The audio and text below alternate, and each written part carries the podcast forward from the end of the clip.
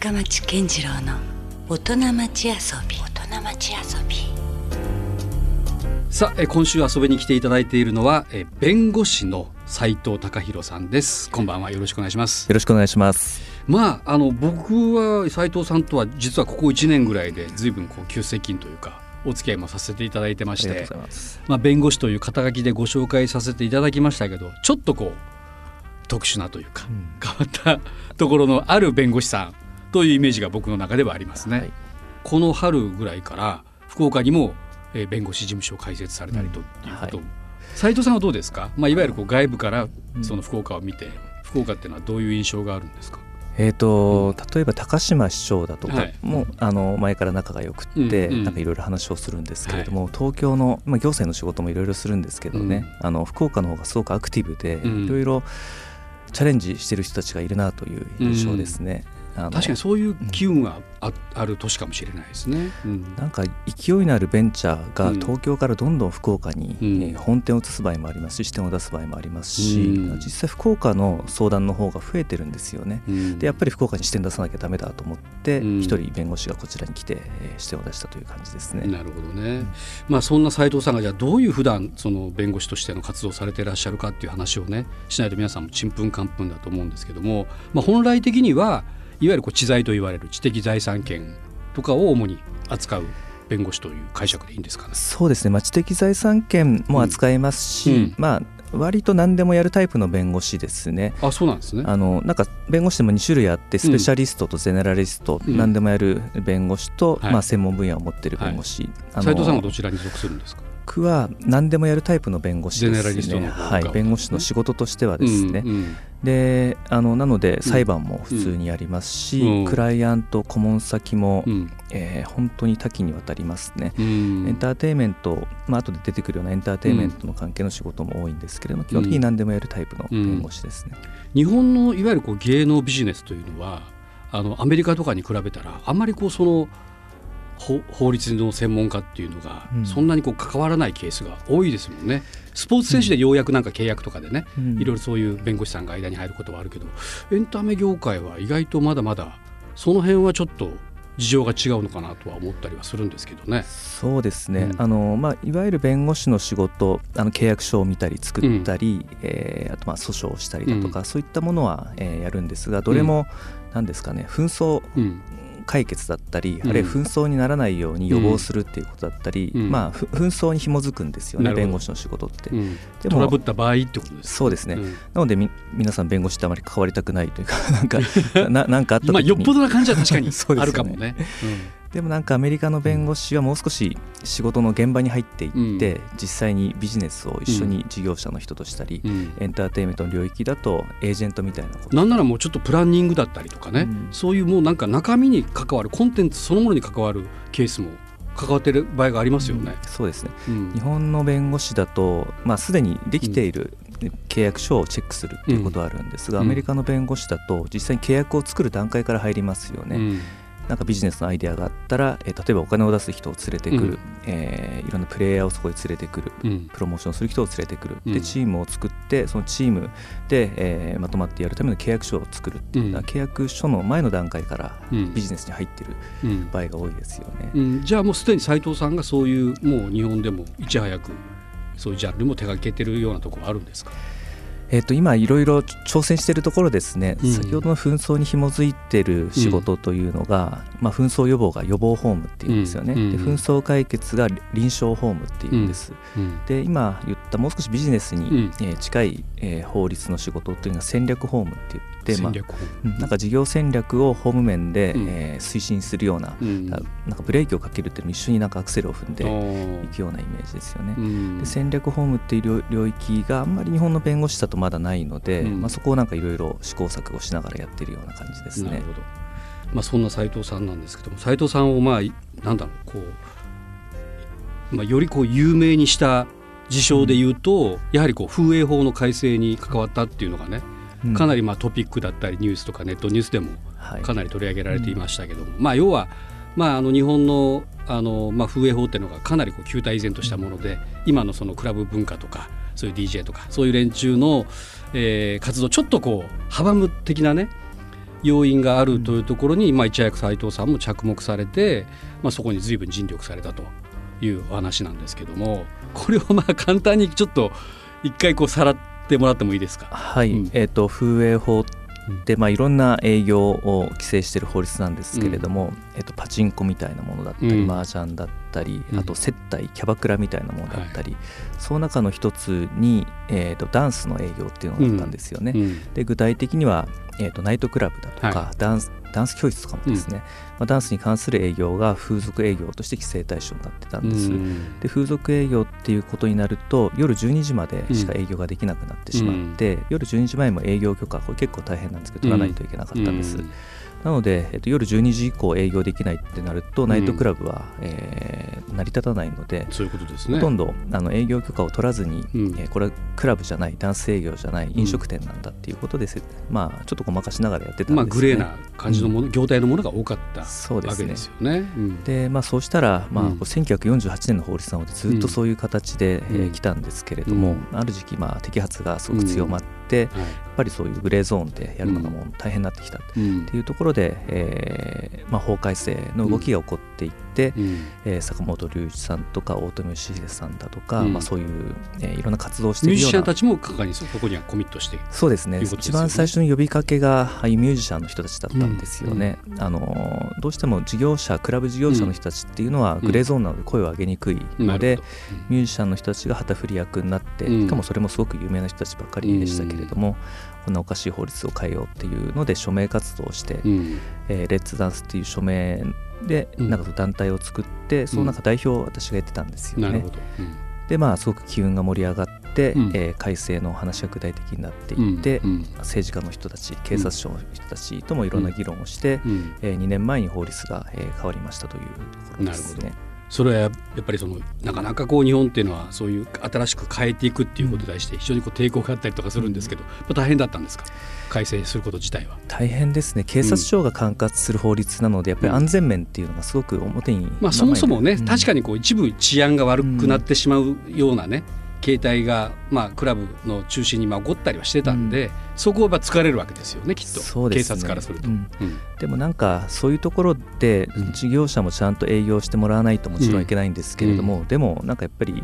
グレーなところに置かれているので、表に出て例えば商店街と一緒になって問題解決するとか、そういうのはなかなかできないんですよね、だから適法に営業できるようにして、えーでその代わりちゃんと営業してよっていう、まあ、事業者もまとまって警察署とそういう話をして、うん、えー、まあ、改正にこぎつけたというところですね。これは改正されたのはいつでしたっけ、うん、2016年の6月に改正された法律がスタートしました、ね、ということはその改正後も2年以上経ってるわけですよね。うん、なんか斉藤さんの実感としてこれで変わったなと思うことって結構あります？えっと、まだ改正は道半ばで、うん、もう少し改善しなければいけないところはあるんですけれども、うん、えー、さっきの、ね、改正前の法律の説明しましたけれども、はい、改正後にどうなったかっていうとうん、えーと、新しい、えー、営業許可ができたんですよね、深夜営業の許可ですね。でその許可を取れば朝5時まで営業していいという形になったんです、はいうん、それはかんそんなに難しくはないんですか営業許可をそれがすごく難しいんです、ね、難しいんだ、だから取れるところ取れないところがまず分かれてしまってそれは地域にもよるし。地域ですね。地域と,、えーと、あとお店の面積が33平米以上必要なので、うん、まあなんか DJ バーみたいな小さいところがなかなか取りにくいということになってますね、うんで、まあ、なので取れるところ取れないところが分かれてしまって、うんうん、あとまあ取れ営業許可取れるところも朝5時までなので、うん、まあ、お店によっては、えー、結構昼くらいまでやってるところもあるんですよね、はい、アフターアワーズって言って、うんうん、えー、みんな大きなパーティーで盛り上がった後、少しゆっくり、うん、あのアフターアワーズで朝方から、えー、ちょっと音楽を楽しむみたいなそういうところが営業しにくくなってしまったり、うん、えー、して、あのー、まあ、まだかかあの課題はかなりあると思ってます、ね、まだ過渡期ではあるわけですね。でいい方向としては、うん、あのまあ、今までグレーな領域だったので、うん、あんまり大きな企業が触ることができないビジネスだったんですよね。うん、えー、まあ、改正されたことによって、まあ、かなりいろんな企業が夜が、えー、いろんなポテンシャルがあるんじゃないか、うん、経済的にも文化的にも、えー、今まであんまり触れなかったけれども、うん、えー、ポテンシャルがあるのでどんどんそこに入っていこう、うん、今まで夜ナイトエンターテインメントに関わらなかった人たちが大きな企業が関わるようになっていますね。なるほどね、はい。大きな企業まで参画できるしやすくなったと。そうですね、まあ、ある種社会的な認知がされてきたということも言えるわけですよね。そうですね。ねから海外のクラブとか行くとやっぱり DJ の、え社会的な地位っていうか、あの憧れの対象、なんかサッカー選手みたいななんかいうスーパースターみたいなイメージがありますよね。まあ、ギャランティーもね、まあ、破格というか全然違いますもんね日本とまた状況がね。そうですね、やっぱりオランダのトップ DJ は4 5 0億とか年収ですからね。でも他方でまあ、日本だとまだそういうポジションではないですし、なんかむしろちょっとなんかえー、悪いアンダーグラウンドまあいまだにやっぱアンダーグラウンドなねちょっとそういう雰囲気さえまだ残ってたりしますから。ですね。で、まああのビジネスがちゃんと健全にできることによって大きな資本が入って。まあ、経済の規模も大きくなってちゃんと音楽にそれが還元されていく、うん、DJ なりミュージシャンなりに還元されていくっていう、うん、そういう流れがまあ作れればいいなというところでますね。すごいやっぱその志をね僕はあの心意気も含めて斉藤さんからそう感じるんですよ。うん。でもほら弁護士の活動って本来もっとほら稼ごうと思ったら稼げる仕事っていっぱいあると思うし、うん、で今回全くその風営法の改正だったりとかっていうのに関して言うとねまあビジネス的な観点からしたらもう全然あるでしょ。う。魅力ないわけでしょ。そうですね。あのいわゆるロロビングっていうものですよね、はい、あの政府に働きかけて法律を変えていく、ルールメイキング意識を改革していくようなね、うん、そうですね、うん、でアメリカの弁護士だとロビングが、まあ、一番儲かる類の弁護士の仕事って言われてるんですけど、日本だとそういう、ね、定義がなされてなくて、基本的に基本的にかあの全て手弁当でやりましたよね、ね、すごい時間も費やしてましたけどそのモチベーションはじゃ逆に何だったんですか？斉藤さんにとっての。なんでしょうね、まあ、確かに風営法って弁護士として普段扱わない法律なんですよね。うん、なんか知的財産権とか、あのなんかそういうのは著作権とか知的財産権とかそれかっこいい名前ですけど、うん、風俗営業法っていうのはなんか弁護士としてえこれは使うのはいかがなものかっていう感じも言われたくらいなんですけれども。逆にね。ささっきのあの、まあ、DJ がまだ認められてないと同じように、うん、そこに関わってしまうと、うん、まあ、弁護士としてのブランド価値さえ下げてしまう恐れが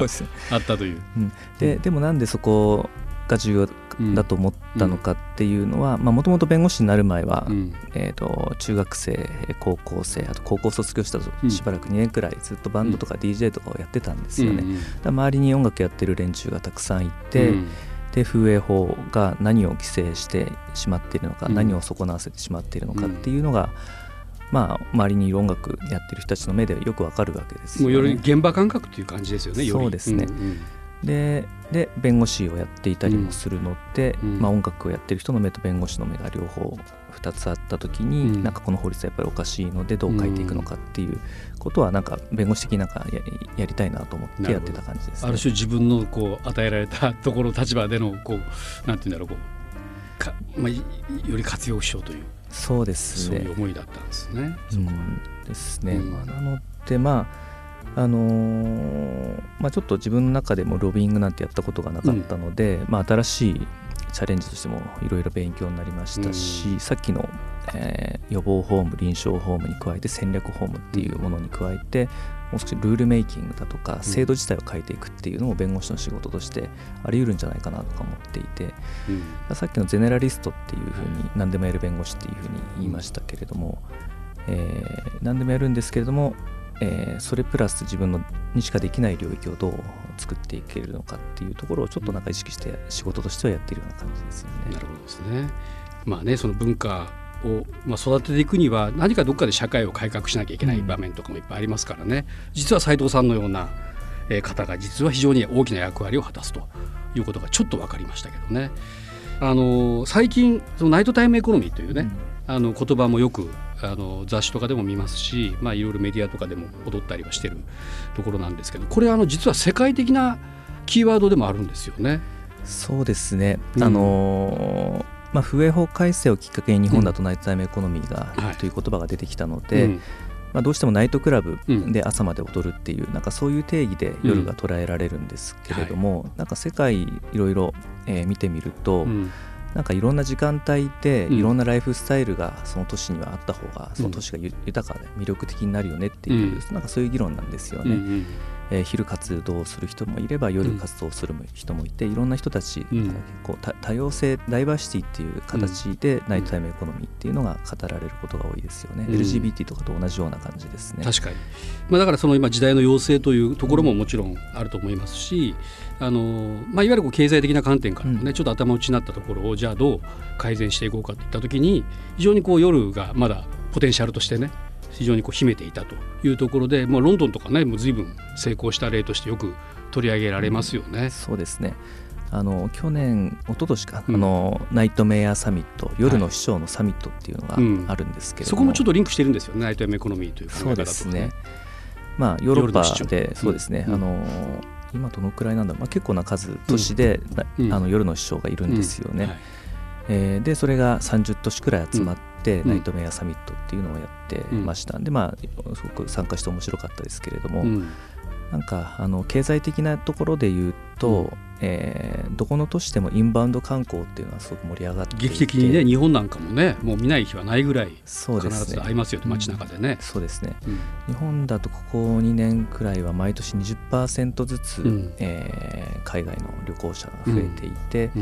ただまあ消費額があまり増えてないというあまりお金を落とさないというですね。で、ねうん、まあ増えてないどころか、えー、むしろちょっと減ってってるくらいなんですよね。それはやっぱり単純に言うと行く場所とかがないというも言えるわけですか、夜。そうですね多分そういう外国人にとっても。食べて泊まってあと買い物をして、うん、あとまあ神社とかってお金は基本的に落ちないので、うんうん、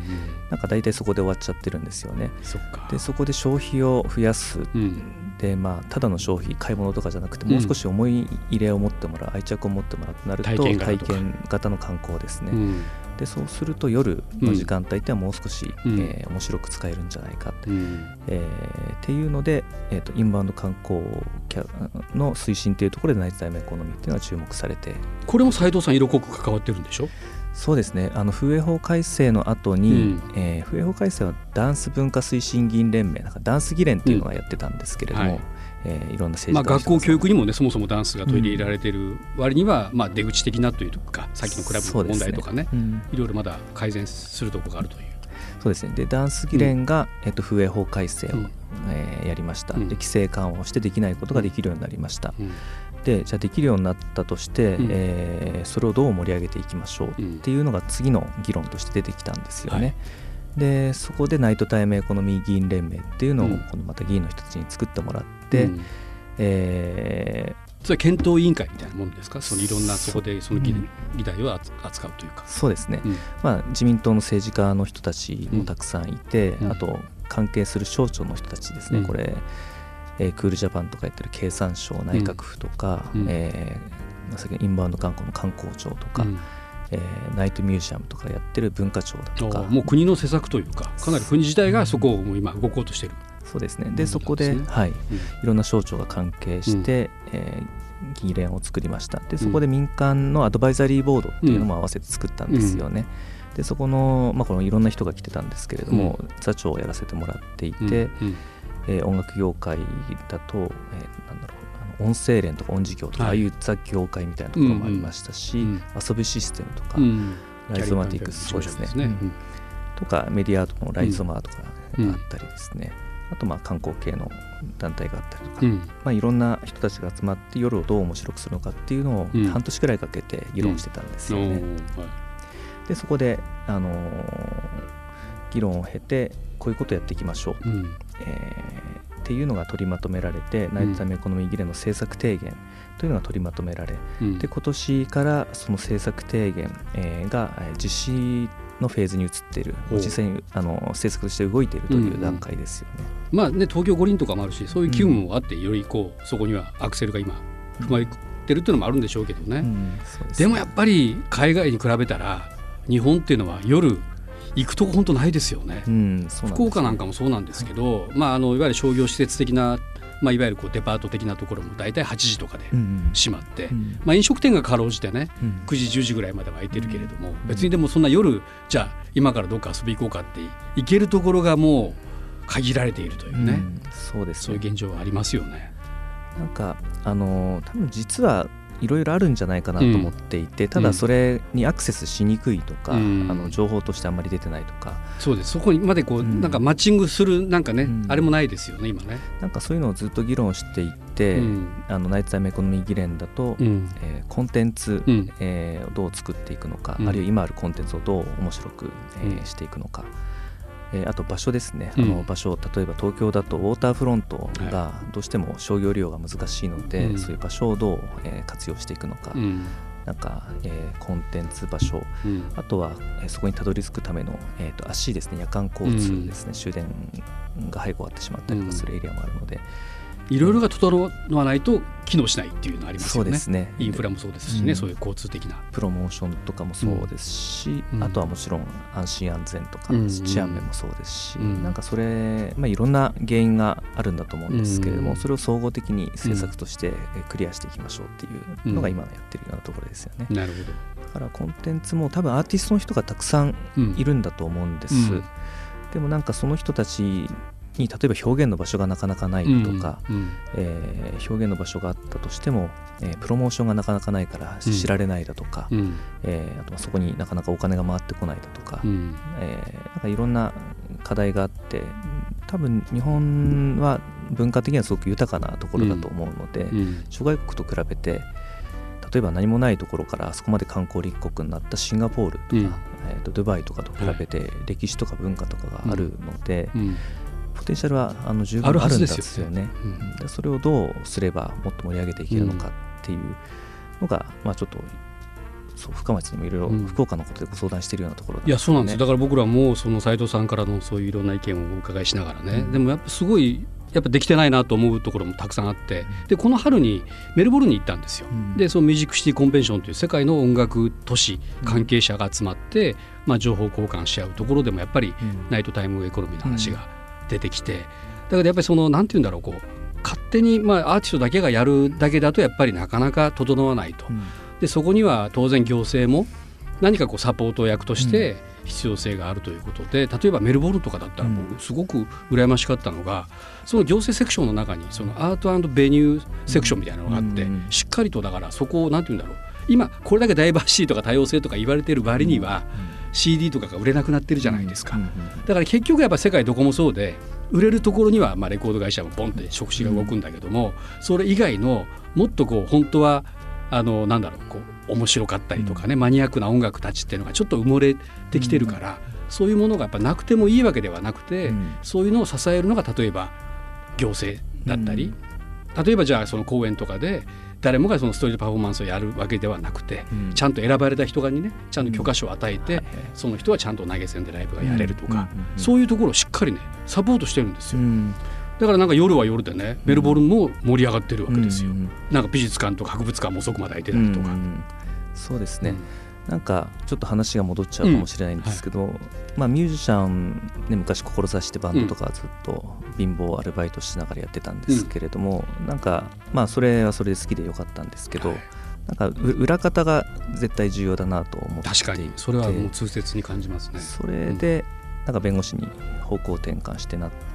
そういうところから弁護士を目指したという。で、ね。うん、で邪魔になっている法律があればそれを、まあ、少しでも変えていければいいですし、で、まあ、今おっしゃられたような不動産デベロッパーとか行政とか、うん、えー、一見音楽とは関係ないような人たちも裏方として実は重要だと思うので、うん、そういう人たちをさっきの議員連盟のアドバイザリーボードで集めて、うんえー、そういう人たちの目から見て音楽をどう面白くできるのかっていう、うん、なんかバックヤードを少し、えー、固めないと中心のミュージシャンたちのなんか小さい世界で終わってしまうとよくないので、ね、だからなんかそういうのってこうものすごく大変だったりするんだけども、うん、やっぱりそうなんか変えていこうとすることってすごく重要ですよね。だから斉藤さんも弁護士っていう立場で言うとねもうすでに既存の法がいっぱいあるわけじゃないですか。でそこをじゃあどうその中でどう最大限ね、なものにするかというのがテーマだと思うんですけど斉藤さんちょっと違うのはだったらそれ変えてしまえばいいみたいなぐらいまで踏み込むところがありますよね。そうやってやっぱ社会改革の一つですもんねそれも。そうですね、うん、あのルールメイキングっていうのが、なんかここしばらくの自分の中のキーワードなんですけれども、うん、なんかでも多分これ音楽だけではなくて、うん、あのどんどん既存のフレームとは違うところで産業が起きてきているので。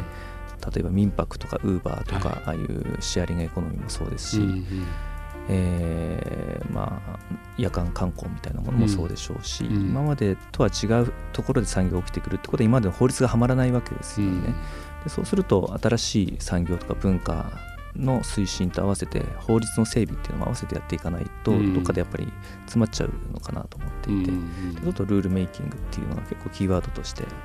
これからも大きくなっていくんじゃないかなと思ってなるほどね。だからもし弁護士を目指している人がこのラジオを聞いてるとすればそういうことも考えられるってことですよね。うん、弁護士はね、ね、必ずしもその法の中だけでこう、踊るんじゃなくて、うん、だったら変えるタイミングもあったりするかもしれないとか。そうですね、うん、なんかあの相談しに来る人と同じ目線に立って、そそれをどう実現するかっていうのを目指すっていう意味だと、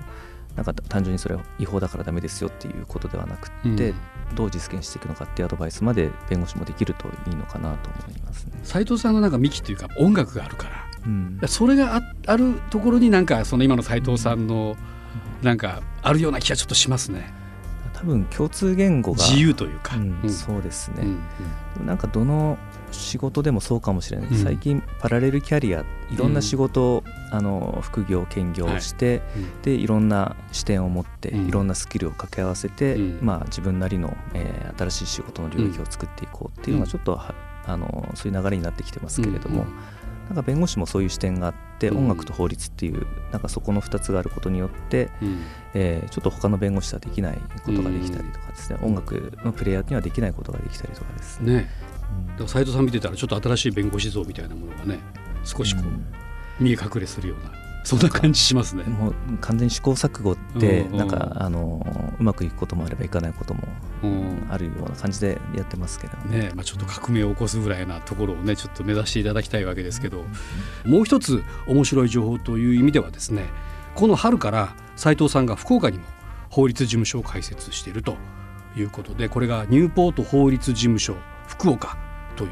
えー、JRJP 博多駅ビルの3階に入ってるんですね。はいそうですね。あの福岡の相談がすごく多くなってで、まあ、その相談もすごく面白い相談なので、ちゃんと福岡に軸足を置いてやっていきたいという、うん、なんか多分福岡あのどんどん盛り上がってきていて、うん、いろんなベンチャー企業だったり。あもうそれはエンターテインメントに限らずなんかいろいろやっぱりその知財が生まれていく現場でもあるわけですそうですね、うん、でまあおそらく福岡が盛り上がっていくのと並行して相談とか、うん、まあ、いろんな仕事のオファーも増えてきて、うん、でまあ福岡にあのちゃんとした事務所を作って、まあ、本格的にやっていきましょうということで、えー、作った